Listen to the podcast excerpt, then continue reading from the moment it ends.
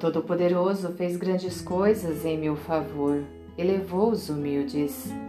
Bem-vindos a mais um momento litúrgico dominical. Hoje trago para você as leituras da solenidade da Assunção de Nossa Senhora, ano B.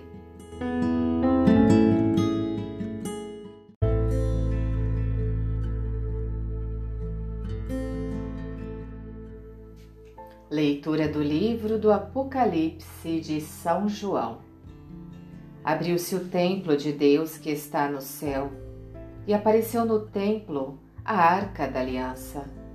Então apareceu no céu um grande sinal: uma mulher vestida de sol, tendo a lua debaixo dos pés, e sobre a cabeça uma coroa de doze estrelas.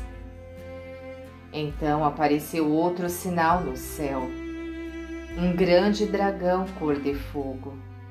Tinha sete cabeças e dez chifres, e sobre as cabeças sete coroas. Com a cauda varria a terça parte das estrelas do céu, atirando-as sobre a terra. O dragão parou diante da mulher, que estava para dar à luz pronto para devorar o seu filho, logo que nascesse. E ela deu à luz um filho homem, que veio para governar todas as nações com cetro de ferro. Mas o filho foi levado para junto de Deus e do seu trono. A mulher fugiu para o deserto, onde Deus lhe tinha preparado um lugar. Ouvi então uma voz forte no céu proclamando: Agora realizou-se a salvação, a força e a realeza do nosso Deus e o poder do seu Cristo. Palavra do Senhor.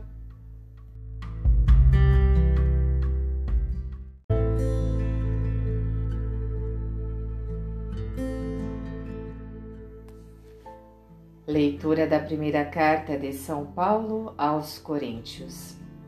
Irmãos, Cristo ressuscitou dos mortos, como primícias dos que morreram. Com efeito, por um homem veio a morte, e é também por um homem que vem a ressurreição dos mortos. Como em Adão todos morreram, assim também em Cristo todos reviverão porém, cada qual segundo uma ordem determinada. Em primeiro lugar, Cristo, como primícias, depois os que pertencem a Cristo, por ocasião da sua vinda. A seguir será o fim. Quando ele entregar a realeza a Deus Pai, depois de destruir todo o principado, e todo o poder e força pois é preciso que ele reine, até que todos os seus inimigos estejam debaixo de seus pés. O último inimigo a ser destruído é a morte. Com efeito, Deus pôs tudo debaixo de seus pés. Palavra do Senhor.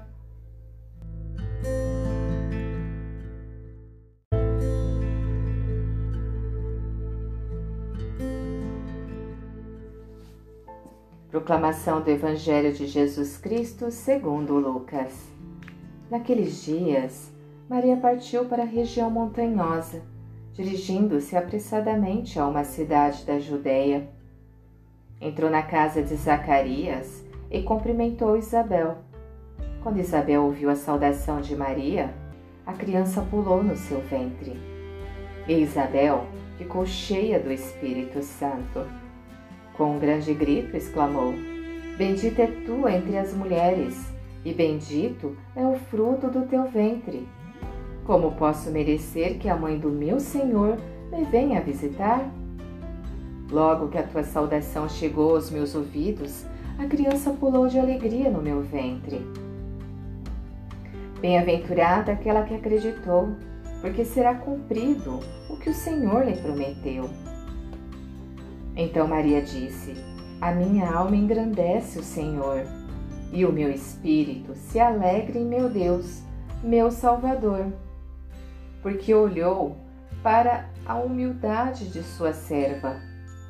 Doravante, todas as gerações me chamarão de bem-aventurada, porque o Todo-Poderoso fez grandes coisas em meu favor.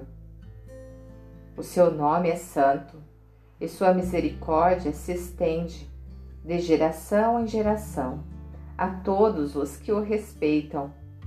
Ele mostrou a força de seu braço, dispersou os soberbos de coração, derrubou do trono os poderosos e elevou os humildes encheu de bens os famintos e despediu os ricos de mãos vazias. Socorreu Israel, seu servo, lembrando-se de sua misericórdia, conforme prometera aos nossos pais em favor de Abraão e de sua descendência para sempre. Maria ficou três meses com Isabel depois voltou para casa. Palavra da salvação.